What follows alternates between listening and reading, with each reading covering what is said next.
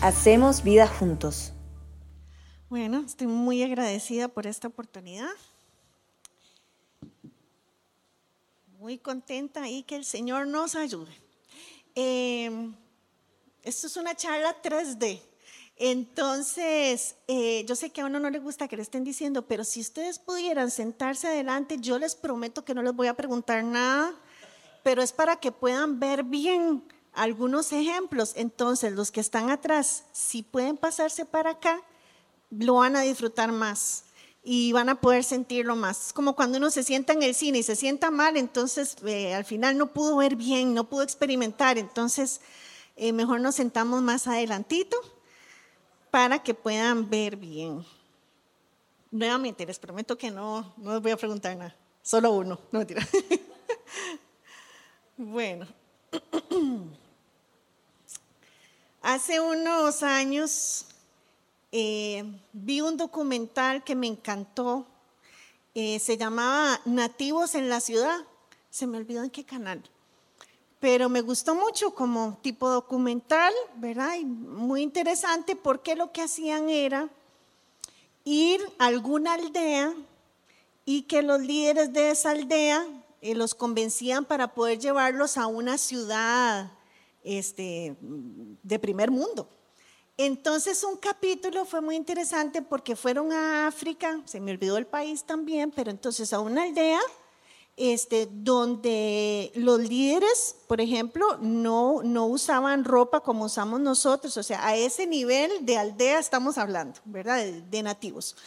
Entonces los investigadores los convencieron de llevarse eh, el líder principal de la aldea y algunas personas más para hacer un viaje a Londres. Entonces de eso se trata el documental y van documentando la experiencia que tienen estos nativos al montarse en un avión, ¿verdad? Ver los automóviles, son personas que siempre estuvieron en su aldea. Y ya están en Londres, van en carro, entonces van ahí con el traductor documentando el asunto, ¿verdad? Y eh, estaban así los nativos. De pronto entonces pasaron por un edificio de esos gigantes, ¿verdad? Maravillosos de las grandes ciudades y este, el, el, líder, ¿verdad? Se quedó viendo algo, entonces, ¿qué, ¿qué pasó? ¿Verdad? Estaba el gran edificio y a la par del gran edificio había una persona indigente en el suelo, ¿verdad? Y pidiendo dinero. Entonces el nativo preguntó, ¿por qué esa persona está ahí? Y los investigadores, ¿verdad? Y los, anfitriones, ¿verdad? Tratando de explicarle que es una persona que no tiene casa. Y entonces el líder dice, ¿y por qué no entra al gran edificio? Y no es que no se puede porque es una persona que no, no trabaja, entonces no ha podido pagar para su casa. Dice, no lo puedo comprender, no entiendo esto. ¿Por qué si está ahí, no tiene para comer, no pasa al gran edificio y por qué no vive ahí? Y, y comenzó a explicar y eso a mí me dejó marcada siempre, porque entonces él dijo, no puedo comprenderlo porque en nuestra aldea todos tienen donde vivir. Y si a alguien se le quema la aldea, los demás ayudan para poder construírsela otra vez. Y mientras tanto, se va a vivir a la casa de otro. Si necesita o está enfermo, se le da lo que se necesita. Entonces no, tienes, no tenía sentido para él lo que la gran ciudad, ¿verdad? Le estaban mostrando. Y yo dije, wow, ¿verdad? Porque el documental era los nativos que me los llevo para que vean nosotros los educados, nosotros los civilizados, nosotros los que hemos creado grandes cosas y como decimos los ticos en dos monazos, ¿verdad? Este, los dejó expuestos de las injusticias, ¿verdad? Entonces, la pregunta es, ¿quién es más educado? ¿Verdad? ¿Quién habló más de los valores humanos? Todas esas grandes cosas que tenían, los, y me encantó porque los investigadores entonces se quedaban como así, como, eh, por dicha que lo dejaron en el documental, pero prácticamente quedaron expuestos y quedaron mal, ¿verdad? Entonces, eh, a la charla de hoy eh, yo le puse por nombre, parece chiste, pero no lo es. Parece chiste, pero no lo es. Y me acordé de este ejemplo al leer un versículo de la Biblia, eh, que si quiere lo ponemos de una vez. Un versículo que tiene su complejidad, ¿verdad? Vamos para leerlo yo aquí y habla de la armadura de Dios. ¿Cuántos han escuchado la armadura de Dios, verdad? De hecho, hace unas semanas, ¿verdad? O meses, los niños estuvieron trabajando aquí en Núcleo Kids, que venían con, con, con cada una de las partes cada semana. Y es un, texto complejo que eh, vamos a, a revisarlo. Dice así en Efesios 6. Por último, fortalezcanse con el poder del Señor Pónganse toda la armadura de Dios para que puedan hacer frente a las artimañas del diablo, porque nuestra lucha no es contra seres humanos, sino contra poderes, contra autoridades, contra potestades que dominan este mundo de tinieblas, contra fuerzas espirituales malignas en las regiones celestes. Ay, ay, ay, ¿verdad? Apenas para octubre. Y vieron como, de hecho las palabras en griego, ¿verdad? Como está escrito esto, hasta que suenan tenebroso, ¿verdad? Así, ¿verdad? Suena feo. Pero es una verdad, de hecho es interesante porque en esta carta Pablo está terminando después de todos sus ejemplos. ¿Y por qué terminar así? ¿Por qué terminar con este ejemplo y de esta manera? De pronto como que asusta, como que nos abre los ojos. Entonces, eh, es como un darnos cuenta que algo está pasando, algo importante nos quiere decir para tener que ejemplificarlo después cuando nos habla de armadura, nos habla en lenguaje militar. Ahora, lo interesante es que Pablo fue azotado, fue encarcelado, ¿verdad? Apedreado. ¿Qué más le pasó? De todo le pasó, ¿verdad? Eh, por los líderes, ¿verdad? Líderes religiosos, también los líderes políticos, de todo. Pero lo interesante es que termina diciendo, no es contra ellos, ¿verdad? Entonces le hace a uno como un alto. Eh, ¿Por qué él no dijo, tenemos que rebelarnos contra el sistema político, ¿verdad? Tenemos que hacer un golpe de Estado. ¿O por qué no, no habló contra muchas otras cosas que son humanas, ¿verdad? Sino que dijo, un momentito, no es contra ellos. Y tenemos que estar firmes. Y de hecho llama la atención porque aquí hay una organización. Dice poderes, autoridades, potestades, ¿verdad? Fuerzas espirituales. Entonces nos está hablando de algo muy organizado. No nos está hablando nada más así, porque a veces pensamos, ¿verdad? Pensamos en el diablo y no le tomamos como la importancia, ¿verdad? Y pensamos así como, uy, me desperté tarde, diablo cochino, ¿verdad? Que me hizo que me, que me despertara tarde. Pero aquí estamos hablando de algo serio. Estamos hablando de toda una organización espiritual. Para nosotros los latinoamericanos no es tan difícil entender el mundo espiritual, ya, está, ya es parte como de nuestra tradición y para el mundo oriental también el entender que hay un mundo espiritual no nos es tan difícil. Sin embargo, la generación actual no se parece tanto como a los tatarabuelos y abuelos que sí tenían santos y de todo, ¿verdad? En nuestro caso tenemos una influencia muy grande del mundo occidental hacia el norte y es una corriente racional, racionalista. Entonces, todo tiene que tener una explicación lógica y científica. Entonces, cuando hablamos de asuntos espirituales, de una vez nuestra mente se cierra, dice, no, no, no, no, no, ¿verdad? Eh, eso no existe o no es conmigo, no tiene que ver conmigo. Minimizamos, ¿verdad?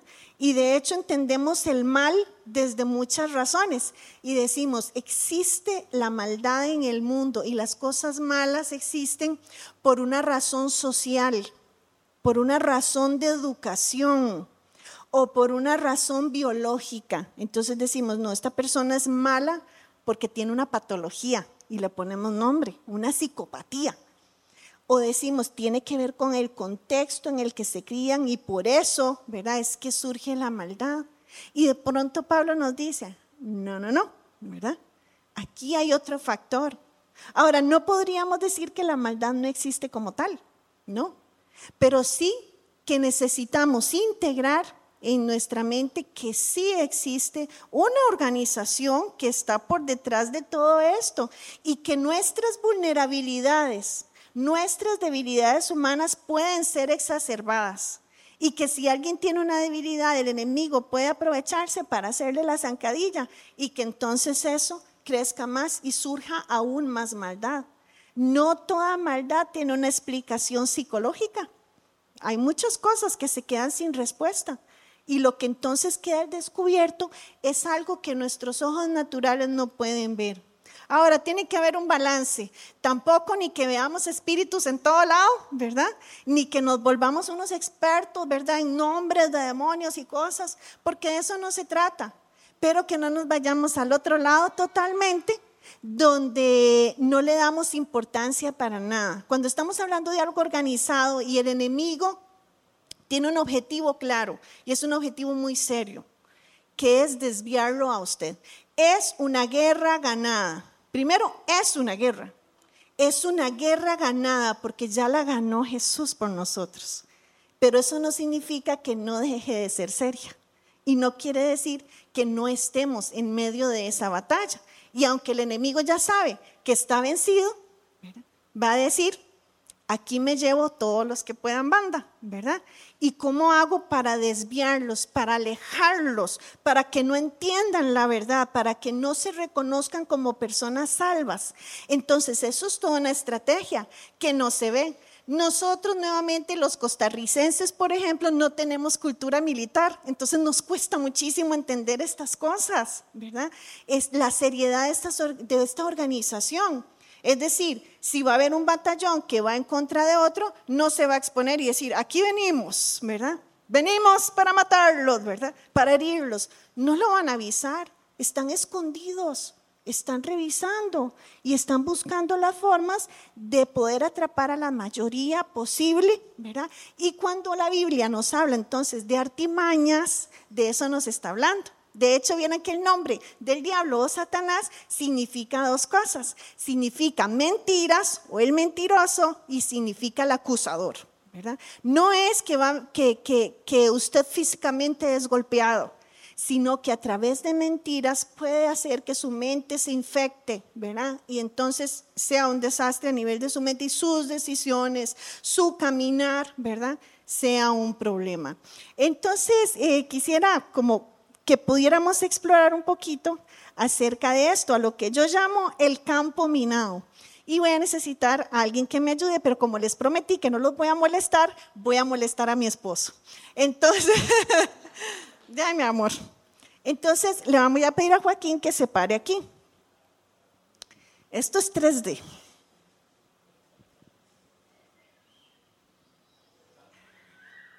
Y aquí traigo un poco de utilería. Hay una frase que tengo ahí, pero no sé si la puse más adelante, que es una frase muy seria. Vamos a ver. Fíjense que aquí tengo mucha utilería. Muy bien, entonces tiene que ponerse esto, por favor, en los ojos. Prometa que no va a ver.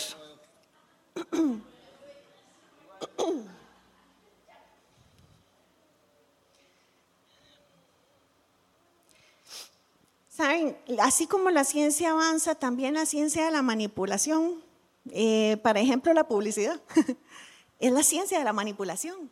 Y el enemigo sabe mucho de esto. Y qué mejor forma de manipularnos, ¿verdad? Dice, la mejor forma de manipular las almas es crear una sociedad en la que las personas amen su esclavitud. Es muy duro, pero es muy cierto que estemos tan engañados que la vida que llevemos nos mantenga en esa esclavitud. Eso es vivir con los ojos tapados. Ahora, si mi estrategia como mala, ¿verdad? Si soy malísima y quiero echarle a perder la vida, lo mejor que voy a hacer es empezar a echarle a perder la vida de que, desde que es joven. No me voy a esperar hasta que ya tenga más conocimientos. Desde los niños y desde los adolescentes comienzo con estrategias. Y al final en nuestra vida estamos así. Esto es un campo minado. Cada piedra es una mina. Las minas personales están escondidas, no se ven, no se ven. Y cuando usted pisa una mina, entonces se estalla. Puede que quede con vida, pero puede que no. Si queda con vida, queda nada más sin una pierna, sin un brazo, queda despedazado. Son pequeñas minas que hay en nuestra vida. Pero si nosotros decimos, no, no, no, no, ¿verdad? No es para tanto, ¿verdad? Y me voy dejando llevar por estas cosas del mundo, entonces veamos a ver si Joaquín puede caminar sin pisar una mina. Camine, mi amor, donde usted quiera.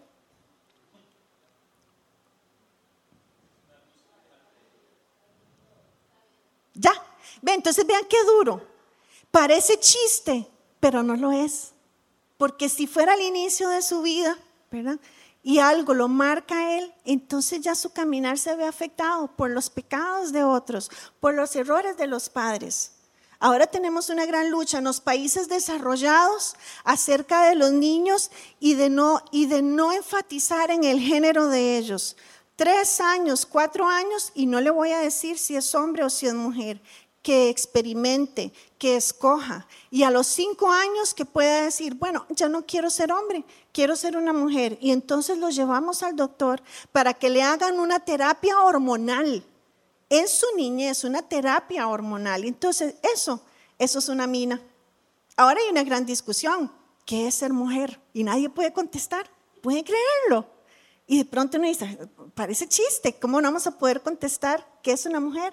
Pero no lo es. ¿Verdad? Son las mentiras que el enemigo quiere traer a nuestra vida y que con solo que pisemos una, lo que busca es afectar nuestra mente para desviarnos de las verdades de Dios. Las podemos conocer, pero si nos dejamos llevar por alguna de estas, entonces nos desviamos. De muchas maneras lo hace el enemigo. Puede quitárselo un ratito. Ahora, es una guerra si es una guerra, ¿usted cree que el enemigo decir, voy a ponerle solo una mina? ¿verdad? La voy a poner solo por hoy, pero el fin de semana no, porque es fin de semana largo, ¿verdad? Entonces, como vamos a la playa y todo, ahí no va a haber tentaciones y no va a haber nada.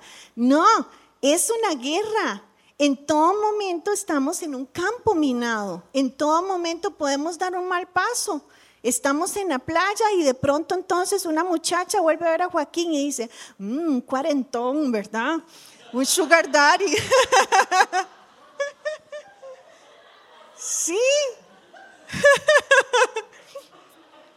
Hay que tomarlo como algo bueno. sí, entonces Dígame si no, si es una mina, lo que ahora vemos en TikTok y ahora todas las muchachas, ¿verdad? Es como una moda de buscar un sugar daddy. ¿Para qué? Para que me mantenga, para que me compre todas las cosas que yo quiero. ¿Está buscando una relación? No. Está buscando nada más a alguien que pague todo. Eso es una relación. ¿Ese es el diseño de Dios? No. Pero vean qué complicado que está el mundo. Eso es una mina para una muchacha involucrarse en una relación con una persona mayor, yo no estoy diciendo que sea mayor, este, pero involucrarse con una persona mayor y esperar nada más a que el, el viejitico se muera para quedarme con toda su plata, ¿verdad? Ese es el plan de vida para muchas. Entonces, es una mina para la muchacha, es una mina para el adulto, ¿verdad? Que se presta para eso también.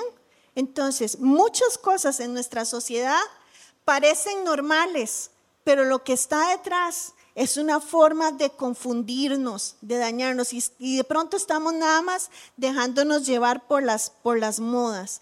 ¿Qué es lo que busca el enemigo? Mantenernos distraídos y confundidos. Trabaja con nuestra identidad y con, con el ser y con el tener. Esa es la lucha más grande que tenemos todos y de pronto digo, no sé qué voy a hacer con mi vida, no sé para dónde va mi vida. No le hallo sentido. Ve que tenemos esas preguntas existenciales y el enemigo se aprovecha de eso. ¿verdad? Se aprovecha para jalarnos y de pronto nos sentimos angustiados. Agarramos el teléfono y nos sentimos angustiados con ver un ratito el Instagram, de ver esas fotos tan maravillosas, ¿verdad? Del montón, todas las mujeres, ¿verdad? Así en una gran pose. Y de pronto uno dice, ay, pero yo no me veo así, unos maquillajes increíbles, ¿verdad? Unos pelos largos. ¿Qué es una mujer bonita en nuestra cultura? ¿Tiene el pelo corto? No, tiene el pelo largo. ¿Y de qué color lo tiene? Digamos lo que sale en nuestra mente, porque vean, vean cómo ya está metido ahí. ¿De qué color es? ¿Y los ojos? ¿La contextura? Ajá. Y, y la piel no es blanca, es morenita, ¿verdad? Un poquito de morenito también, porque entonces ahí es donde viene como la cosa, la cosa más complicada, ¿verdad? Como bronceada. Y si uno no calza con eso, qué difícil. Un día de esos estaba comiendo con unas amigas y, y me dicen, ya no se usa la billetera, se usa un tarjetero. Yo, ay, ¿cómo? ¿Cambió en qué momento, verdad? Y andaba uno con un bolsito aquí. Me dice, ya no se usa bolso. Es como, no sé ni cómo se llama eso, ¿verdad? Con una cosa, ya no se usa bolsa, y yo, ay Jesucristo, ¿verdad? Estoy, estoy atrás. Y los pantalones ya no se usan como los usa usted, entonces estoy totalmente fuera de, de lo esperado. Y andaba en la playa con mi hermana y cuando vemos en la piscina todo el mundo andaba con un vaso insulado, pero era, tenían un nombre. Y entonces iban, pedían de tomar pero entonces iban con el vaso insulado para que les sirvieran lo que estuvieran tomando en ese vaso insulado. ¿Qué es eso? Me parece raro como todo el mundo con su vaso insulado, y de esos que guardan el frío. Yo, qué raro, ¿qué es esto? Y entonces después ya me dice mi sobrina, es la moda, ¿verdad? Entonces ahora yo tengo que jalar mi propio vaso, ¿verdad? Y tengo que limpiarlo para dárselo a los meseros para que me lo llenen. Algo no está bien, ¿verdad? Me están metiendo como gato por liebre y además me dice, ¿sabe cuánto valen esos vasos? 40 mil colones. Yo, me voy a comprar un vaso de esos para andarlo jalando, para lavarlo yo. Ven, ven cómo hay muchas cosas que no tienen sentido. Ahora vamos al supermercado y entonces compramos cosas y vamos a una caja en la que yo tengo que pasar mis cosas. Tengo que guardarlas yo, comprarme la bolsa y cobrarme yo sola. Digo yo, un momentito, ¿verdad? Eh, supuestamente era así como lo más nuevo, pero algo está mal aquí. Ya no me atienden y me compro mi bolsa, ¿verdad? Entonces, no sé, algo pasa. A veces, ¿verdad? Vamos por la vida y esos son ejemplos que tal vez no son, no son como de lo más importante, pero que reflejan nuestra forma de vida, distraídos, confundidos, alejados entre nosotros, a pesar de que tenemos teléfono y ahora existe mayor cantidad de cosas para poder conectarnos con, con los demás, las personas ahora tienen ansiedad por el hecho de que los llamen por teléfono en una llamada directa. Eso es una ansiedad real. Ahora se manda un mensaje y usted tiene que esperar varias horas para que alguien le conteste el mensaje, ya sea un audio o un texto. Pero si a quién se atreve a, que me suene el teléfono y me llame, ¿verdad? Y nos da ansiedad eso. Estamos desconectados, ¿verdad? Somos los adultos los que sí llamamos y hablamos, ¿verdad? Pero eh, ahora es solo escribir, escribirnos. Dices que hablé con tal habló o le escribió, siempre digo yo, para poder entender cuando estoy en, consulta, ¿verdad? Y es que hablamos y él me dijo, yo le dije, ¿hablaron o se escribieron? Bueno, fue un texto que me mandó en Instagram, ¿verdad? Entonces no es lo mismo. Estamos alejándonos y estamos desvinculados también. Hay una gran crisis de relaciones de pareja. Y ahora las parejas no se pueden llamar parejas. Y entonces también en consulta tenemos un montón de personas y es que no sé qué somos no tiene nombre. Las relaciones no tienen nombre. Y tenemos ahora un montón de clasificaciones, ghosting, benching, ¿verdad? Orbiting, un montón de formas de describir todo lo que está sucediendo en las relaciones porque no hay compromiso. Porque nadie quiere compromiso ni decir, eh, usted es mi novio, ¿verdad? Y somos exclusivos desde este momento, ¿verdad? No hay eso. Entonces, esos son tácticas. ¿Y sabe qué genera eso? Uf, un montón de ansiedad. No es el diseño de Dios tampoco, ¿verdad? Entonces nos va llevando. No solo eso, sino que el enemigo trabaja a través de tentaciones. Es una infección que trata de meterse en nuestra mente. Eh, tentaciones como la búsqueda del placer. Somos seres humanos, somos muy básicos, dice el viejo y conocido refrán, más sabe el diablo por viejo que por diablo, ¿verdad? Y somos personas que eh, tenemos nuestra naturaleza física, entonces el enemigo lo sabe, trabaja entonces con nuestros apetitos, trabaja con nuestros instintos, trabaja principalmente con nuestra sexualidad. ¿Qué es una tentación? La pornografía. Es terrible es adictiva, daña la mente, daña las relaciones, aporta el crimen organizado. Es, es, terrible. ¿Y cómo entra la pornografía? Solo necesita usted un teléfono. Ya no necesita ni hacer nada, solo necesita un teléfono y meterse al baño, ¿verdad? Si es que no vive solo. Eso es lo único que necesita y tiene acceso a un mundo terrible, cada vez más profundo y depravado, que va aprovechándose de sus vulnerabilidades y cuando usted se da cuenta, hombre o mujer, porque las mujeres también ven pornografía y también tienen adicción a la pornografía, cuando se da cuenta, usted está experimentando y sintiendo placer por cosas que jamás imaginó que podía ver y aceptar. Y entonces el enemigo trabaja el siguiente paso, que es la culpa. Entonces, primero, la sociedad que me dice, todo el mundo ve pornografía, no pasa nada, ¿verdad?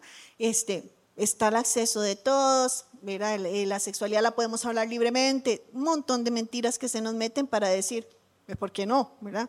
Porque no voy a seguir viendo esta película, ni que estuvieran mis papás aquí para decirme que cambie, ¿verdad? Que pase esa escena. Y abrimos puertas, nos encontramos entonces en una tentación y cuando nos vemos, nos vemos y comenzamos a sentir la culpa, de decir, guácala, ¿verdad? Qué feo me siento, ¿verdad? Que, que si supieran lo que está en esta mente, ¿verdad? Y entonces eso al final hace que nos alejemos de Dios. Dios no se aleja, somos nosotros que decimos que me va a aceptar el Señor. ¿Cómo voy a poner yo un pie aquí en núcleo? Se incendia el lugar, ¿verdad? Dice mucha gente, ¿verdad? De, todas las cosas que llevamos, las culpas, eh, las consultas en psicología, yo creo que bajarían como hasta 5% si todo el mundo de verdad sacara sus culpas, ¿verdad? Eh, y hablara con el Señor, porque mucho de eso manejamos, ¿verdad? Es ese montón de cosas, ese bagaje de cosas que nunca hablamos de lo que hice o no hice, ¿verdad? Y eso es el enemigo, el enemigo trabajando en nosotros. Esas son las maquinaciones del enemigo culpa y vergüenza, que nos dé vergüenza de nosotros mismos. ¿Y la solución cuál es? Bueno, ¿qué podemos hacer con esto? ¿Verdad? Ah, bueno, cuando estamos con, acusación y con, vergüenza, entonces tenemos conductas autodestructivas. Bueno, ya después de que me metí en esta pornografía así fuerte, dura, este, ¿cómo hago yo para calmar mi alma y esa urgencia y esa necesidad que tengo? Uso drogas, ¿verdad? Este, mm, utilizo más alcohol, alguna otra droga que me ayude, ¿verdad? Según yo a balancear. Entonces nuestra solución más bien hace el asunto aún más complejo. Y esa es la manera y esas son las, minas. Que tiene eh, el enemigo para, para lastimarnos. Nuevamente, la mejor manera de manipular las almas es que nosotros amemos nuestra esclavitud, que no queramos salirnos de ahí, y estamos pendientes de, uy, ya salió el último iPhone, ¿verdad? Endeudados y todo, pero tenemos que estar cambiando el teléfono a cada rato. Sí, ¿por qué? ¿Verdad? ¿Y por qué algo tan caro? Y a, veces estamos ahí atrapados, atrapados realmente.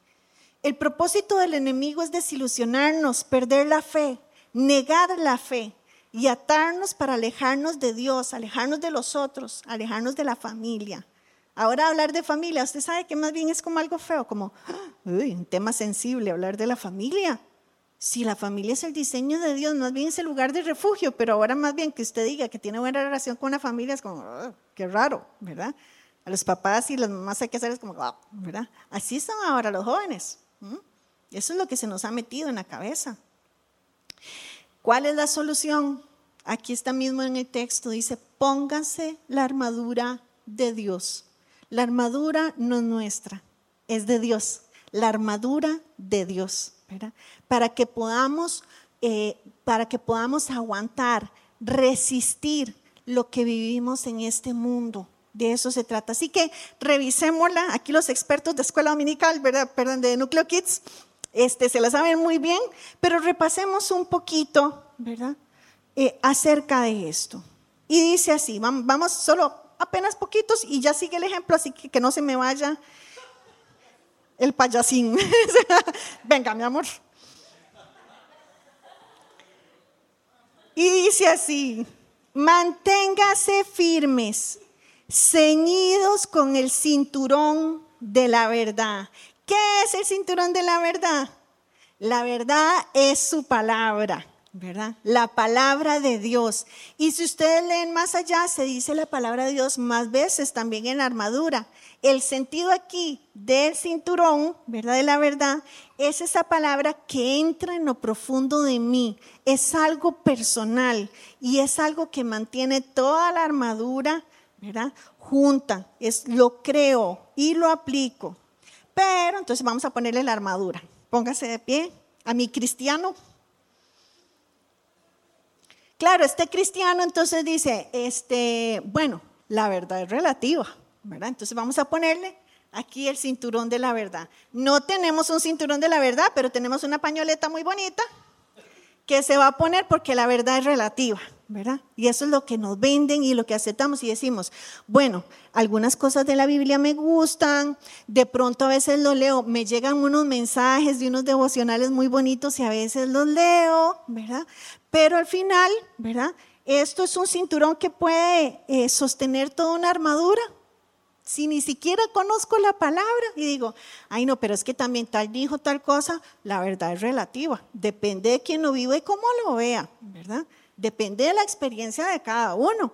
Parece chiste, pero no lo es, ¿verdad? Porque así vivimos.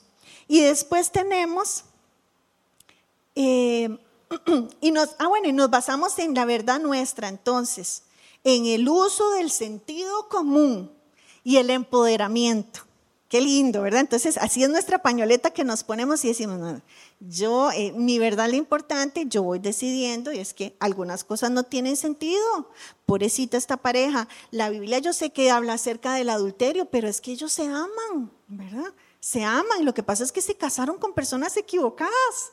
Cuando usted los escucha, ¿cómo, ¿cómo les va a negar uno eso? Hay que aplicar el sentido común, ¿verdad? Es la verdad de ellos y hay que conocer el caso. Y al final terminamos con un cinturón de la verdad que parece chiste, pero no lo es. Y después tenemos la coraza de rectitud. La coraza, ¿verdad? Es esta cosa que nos protege aquí como todos los órganos vitales. Y me gusta mucho la explicación que dice Timothy Keller acerca de esto, como para entenderlo muy bien, porque habla de rectitud y de justicia, es algo que protege el corazón y que tiene que ver con la resistencia. Pero él lo ejemplifica muy bonito porque no se trata de que llevemos una vida piadosa para ganarnos la salvación sino que es el tratar de mantenernos siempre presentables. No hay nada más feo que ir a una reunión e ir mal vestido. Y que usted llegó y está en la reunión de trabajo y todo el mundo está elegante y usted llegó en chancletas, ¿verdad? Se siente incómodo, se siente mal. Entonces, el acoraza significa esa rectitud y el estar presentable ante el Señor. Nuevamente, no porque me tenga que ganar nada, sino porque yo quiero ir presentable. Pero en nuestros tiempos, ¿verdad? Ay, no seamos tan religiosos, ¿verdad? Entonces no tenemos coraza, pero tenemos este delantal precioso que nos ponemos, ¿verdad? Entonces lo sustituimos con nuestras justificaciones y razones y nuestra impulsividad es que usted tiene que entender, es muy difícil para mí, ¿verdad? El sostenernos. Usted tiene que entender si somos jóvenes adultos, como que uno no tiene que tener relaciones sexuales. Somos adultos, sabemos lo que estamos haciendo. Yo sé lo que me estoy metiendo, ¿verdad? Entonces nos justificamos para no estar presentables. En nuestras deudas hacemos desastres, impulsividad y después decimos, ¿por qué estoy como estoy? ¿Verdad? Y estamos así todos despedazados porque estamos pisando un montón de minas en nuestra impulsividad. Son, eh, serían puras justificaciones y razones. Y después tenemos el escudo de la fe. El escudo de la fe es cuando no hay duda de la palabra. Pero en este caso sería cuando estamos en crisis, porque lo que dice es que eh, estamos protegiéndonos de los dardos. Un escudo es para protegernos de los dardos. Ay, no tenemos nada, ¿verdad? No tenemos nada para protegernos cuando estamos en medio de la crisis. Ay, pero yo tengo algo muy bueno, ¿verdad? Un teléfono. Parece chiste, pero no lo es, que cuando estamos en crisis, entonces lo que hacemos, ay, este salió, me salieron los exámenes mal, ¿verdad? Y entonces lo que utilizo es buscar para que me diga, tiene cáncer y se va a morir, ¿verdad? Eso es lo que nos sale siempre. Ay, tengo un problema de una deuda. Me van a embargar y me van a meter a la cárcel, ¿verdad? Todo nos, nos confiamos más en todo lo que me dice Internet. Espérese porque encontré unos cristales. Y usted esos cristales los pone, se ríen porque saben, ¿verdad? Los famosos cristales y los ponemos debajo de la almohada, ¿verdad? Para limpiar los aires en medio de todo lo que estoy viviendo y eso es lo que me va a ayudar para eh, eh, esas cargas magnéticas, ¿verdad? Entonces, nos apoyamos en eso, estamos en crisis y lo que hacemos es entrar en una adicción a, ver tele o ver el teléfono, el, el scrolling. Entonces, usted está en un momento muy difícil y lo que hace es ver dos horas TikTok y no se dio cuenta. Nada más estoy adormeciendo mi mente. En lugar del escudo de la fe, utilizo otras cosas y digo, ¿por qué Dios me está mandando esto? ¿Verdad? Y encuentro entonces en TikTok unos, también otra gente que le pasó lo mismo y al final digo, estamos perdidos, ¿verdad? Y lo que necesitamos, ¿verdad? Nos tambaleamos, tenemos dudas. De pronto vemos un montón de videos en TikTok donde nos dicen teorías de la conspiración, ¿verdad? De la conspiración cristiana, todo lo que usted no sabe de la Biblia, que descubrieron otros y está en TikTok, que es la información más fiable que hay, ¿verdad? Y la aceptamos le aceptamos y comenzamos a dudar de nuestra fe. Parece chiste, pero no lo es. y tenemos el yelmo de la salvación. Y lo que nos recuerda es que su salvación no puede ser quitada nuevamente. Esto es una guerra ganada. Y es para proteger los pensamientos. La salvación, la verdad de la salvación. Pero yo me digo, bueno, yo tengo algo mejor, ¿verdad? Yo no uso esa parte de la armadura, lo siento, mi amor, sino que cuando yo lo necesito para proteger mis pensamientos, nada mejor que ir a la playa, ¿verdad? Además, aplico un poco de mindfulness. Y tengo unos mantras que si quieres se los paso, ¿verdad? Y uno dice esos mantras y entonces eso ayuda a que mis pensamientos estén bien. Entonces, al final, nada más vaya pensando que usted es el enemigo y que usted lo está viendo a él, ¿verdad? ¿Qué piensa, verdad? Exactamente, porque es, es una guerra verdadera y así vamos. El yelmo de la salvación, ¿verdad? Y entonces decimos, no, es que me invitaron a un círculo de empoderamiento de mujeres, ¿verdad? Y eh, hacemos el círculo y entonces nuestro espíritu se junta con otros espíritus, ¿verdad? Que buscamos de los ángeles, buscamos un montón de cosas en lugar de sostenernos en las verdades bíblicas. Y tenemos los zapatos para compartir el evangelio de la paz. Y los zapatos es interesante porque nos hablan de movilidad Dos de las partes de la armadura son ofensivas, la mayoría defensivas. Dos son ofensivas, la espada que ahorita vemos y los zapatos. ¿Por qué los zapatos? Porque con los zapatos avanzamos. Y si estamos hablando de algo militar, los zapatos tienen que tener cierta tracción, porque si no me resbalo. Tiene su sentido. Y además tiene que tener, ser unos zapatos como de trabajo. No sé si alguno tiene zapatos de trabajo, ¿verdad? Cuando tiene que en una construcción son zapatos que pesan mucho, están protegidos para que nada le pase a los pies. Y significa que vamos entregando el Evangelio de la paz. Ay, lo siento, mi amor. Pero entonces yo me digo, ay, compartir con otros. Ay, no, yo prefiero la comodidad, ¿verdad? Me gusta más bien, yo busco de Dios, pero solita, ¿verdad? En mi casa. Este, el pastor nos dijo hace unas semanas, organicémonos para mostrar el amor de Jesús. Ay, no, ¿cómo voy a ir yo a hablar? Yo mando plata nada más, pero ir como a entregar, a conocer otras personas y decir algo, yo no puedo. Prefiero quedarme yo en mi comodidad. Ahora, esa comodidad nos hace más vulnerables. ¿Qué va a pasar cuando va caminando por aquí? Se resbala y el enemigo dice, ay, ay amiga, ¿verdad? Eso es lo que va a decir y está listo para, para matarnos inmediatamente.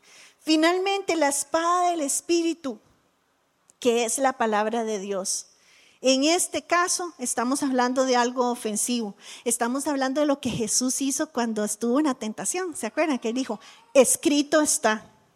Ahora, ¿qué es lo que decimos la mayoría? Decimos, la sangre de Cristo, ¿verdad? Lo decimos nada más como si fuera algo místico, ¿verdad? Algo pasa, Jesucristo, Santa María, Madre de Dios, ¿verdad? Lo que nos salga, pero en realidad no estamos diciendo nada. Además, no se trata de recitar por recitar. Entonces uno dice, bueno, no me sé la Biblia, no me sé tantos versículos, pero les puedo recetar toda la saga de Star Wars, ¿verdad?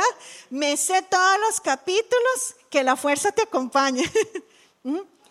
Entonces, mi mente sí está lleno de otras cosas. Y decimos, hablemos de películas. Claro, y todo mundo, ¿verdad? Hable, comparte, se sabe quién actuó, quién era el director. O decimos, usted me puede preguntar cualquier canción de Luis Miguel, ¿verdad? Que yo se la puedo cantar aquí. Eh, y de eso está lleno nuestra mente y, y eso es lo que tenemos de arsenal para poder defendernos. Entonces, cuando el enemigo viene a decirnos algo, ¿verdad? Y decirnos, usted es un fraude, usted, usted, la gente lo ve, pero no sabe lo que es por dentro. Es una pura pantalla. Si usted no sabe nada, ¿y usted cómo se va a defender? Porque son esos pensamientos que vienen. No es que se me va a aparecer ahí el diablo a decirme eso, sino que de pronto vienen esos pensamientos. De su vida no vale la pena, usted nadie la ama, ¿verdad? Qué vergüenza de mamá es usted qué desperdicio, qué fracaso de vida. ¿Y cómo me defiendo? Si lo único que tengo en la mente es la casa de papel, ¿verdad? Entonces, necesito, necesito saber la palabra, necesito que la palabra esté dentro de mí, necesito también probarla, como nos hablaba Joaquín, probar, saber, entender. Poder decir, escrito está. Gracias, muy amable. ¿Ya le tomaron las fotos necesarias? Muy bien. Y nuevamente, parece chiste, pero no lo es, porque si fuéramos el enemigo en este campo minado, en esta batalla que es real, ¿usted cree que el enemigo va a decir, ay, pobrecito, ¿verdad? Está más, perdido, dejémoslo? No, va a decir, uno menos, ¿verdad? Uno menos y fácil. Más fácil con estas pequeñas cosas. Y no solo que le ponga estas pequeñas cosas, sino que usted esté mal preparado. La armadura la tenemos. No es como algo así como muy místico y que yo diga así como si fuera Iron Man, ¿verdad? Entonces, ¿verdad? Para comenzar a vestirme todo, sino que es algo que vivimos y que es una transformación en nuestro pensamiento. Mi versículo favorito, mi favorito a todos los tiempos, es el siguiente que dice, me gusta en esta versión eh, actual, dice, y no vivan ya como vive todo el mundo. Al contrario, cambien de manera de ser y de pensar. Así podrán saber qué es lo que Dios quiere. Es decir, todo lo que es bueno, es agradable y es perfecto. Nuevamente, y no vivan ya como vive todo el mundo. Al contrario, cambien de manera de ser y de pensar. Así vamos a saber qué es lo que Dios quiere. Nuestra batalla, ¿saben? Es en la mente. Nuestra batalla principalmente es en nuestros pensamientos. Es a través de todo esto que hemos visto. Entonces necesitamos estar apercibidos. Eh, el enemigo no puede forzarnos, pero sí puede confundirnos. Viene a traer como esos virus, ¿verdad? A nuestra mente para infectarnos y hacer un desastre interno. Lo único que necesita es aprovecharse de una vulnerabilidad suya y que usted esté vestido así, de mamarracho, ¿verdad? Perdón, mi amor. Eso es lo que el enemigo necesita. A final de cuentas, ¿qué es la, qué es la armadura de Dios? Es la verdad, la justicia, la paz, la fe y la salvación. Esos son conceptos, son regalos, son verdades que Dios nos ha dado a través del Evangelio. Los tenemos, pero no los aplicamos. Necesitamos aplicarlos porque los vamos a necesitar toda la vida. Su guerra no termina. No, no, que usted diga, ay no, ya soy un viejito de 65, 70 años, ya no me tengo que cuidar. No, ahí también hay minas, ¿verdad? O que diga usted, no, mis hijos, si son tan chiquititos, ahí hay minas también, hay minas por todo lado. Entonces necesitamos estar conscientes de ello y principalmente eh, nuestra actitud debe ser de humildad y de obediencia. Yo creo que eh, estudiando podía entenderlo más y nuevamente como eh, este escritor que me gusta mucho, Timothy Keller, el ejemplo, de, el ejemplo militar acerca de lo que nosotros vivimos tiene su sentido también para que nosotros podamos entender lo importante que es la obediencia. No es como para que yo esté debatiendo, ¿verdad? Y viendo a ver si quiero hacer o no. Si usted está en una guerra, si hay algo importante, es la disciplina de obedecer.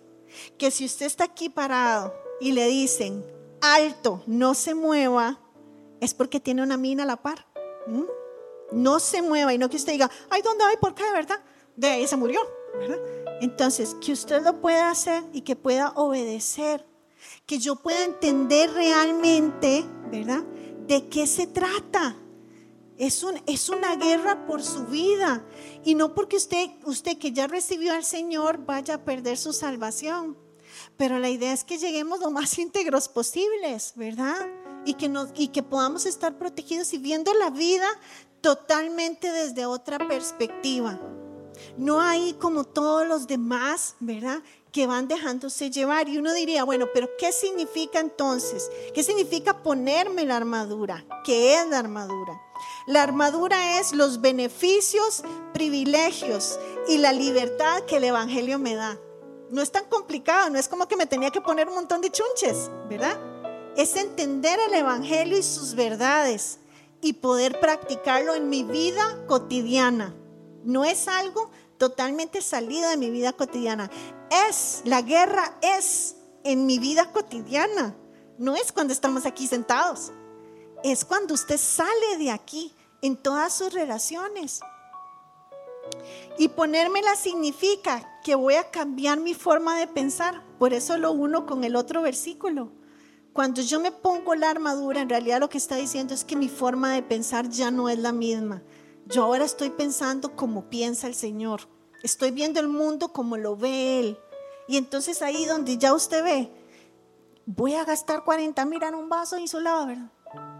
Ah, entonces el Señor nos habla y no que eso sea pecado, pero de pronto ya no tiene impacto en nuestra vida ni sentimos la presión social por hacerlo caminamos, seguimos en este mundo, pero caminamos viendo las cosas diferente, con misericordia hacia nosotros mismos y hacia los demás, ¿verdad? Con, con seguridad, con seguridad en nuestra identidad también. En Tito nos encontramos, si tuviéramos que, que, ejemplificar qué es tener la armadura puesta, estos versículos que están en Tito son maravillosos. Así que leámoslos, pero eh, tratando de imaginar que somos nosotros mismos los que estamos viviendo así. Y dice así, si quiere Diego me los pone. Vamos. Dice así, en otro tiempo nosotros también éramos necios y desobedientes. Fuimos engañados y nos convertimos en esclavos de toda clase de pasiones y placeres. Nuestra vida estaba llena de maldad y envidia y nos odiábamos unos a otros. Sin embargo, cuando, nuestro, cuando Dios, nuestro Salvador, dio a conocer su bondad y amor, Él nos salvó. No por las acciones justas que nosotros habíamos hecho, sino por su misericordia. Nos lavó, quitando nuestros pecados, y nos dio un nuevo nacimiento y vida nueva por medio del Espíritu Santo. Él derramó su espíritu sobre nosotros en abundancia por medio de Jesucristo nuestro Salvador. Por su gracia, Él nos hizo justos a sus ojos y nos dio la seguridad que vamos a heredar la vida eterna. Wow, ahí está resumido todo. Yo agarraría este versículo y lo imprimo y lo pego en mi casa. Si me sé mantras, mejor ya no se sepa una mantra Sépase de memoria estos versículos. Ese es el resumen. Que no se nos olvide cómo vivíamos y cómo el Señor ahora nos restauró. La pregunta es, bueno, ahí nos burlamos de Joaquín un rato, Pero si nos tenemos que mirar a nosotros mismos, ¿cómo nos vemos? ¿Nos falta algún pedacito? Estamos, de fijo estamos aquí en medio del campo minado, pero ¿cómo está usted preparado? ¿Mm? ¿Cómo está usted preparado? Y el paso que necesitamos dar es de acercarnos al Señor y decir, Señor, yo valoro, tú me diste ya ese regalo, ya la guerra está ganada, solo tengo que aplicarlo todos los días, tengo que disfrutar y entender esas verdades. Así que yo quisiera que ustedes cierren sus ojos un momento.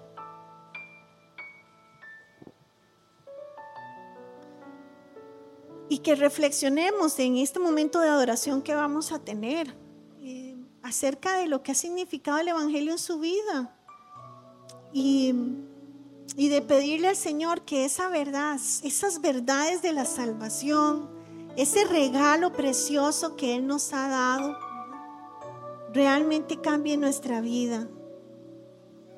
Al final nos convertimos en personas adoradoras. Cuando entendemos realmente ese regalo para vivirlo como Él quiere que lo vivamos, nos convertimos en adoradores. Adoradores en espíritu y en verdad. Entonces, tome un momento para hablar con el Señor y decir, Señor, tú eres todo lo que yo necesito. Gracias por haber escuchado este podcast. Si te gustó, compartilo con alguien más y recuerda que si quieres saber más de nosotros, nos podés encontrar en todas las redes sociales como Núcleo CR.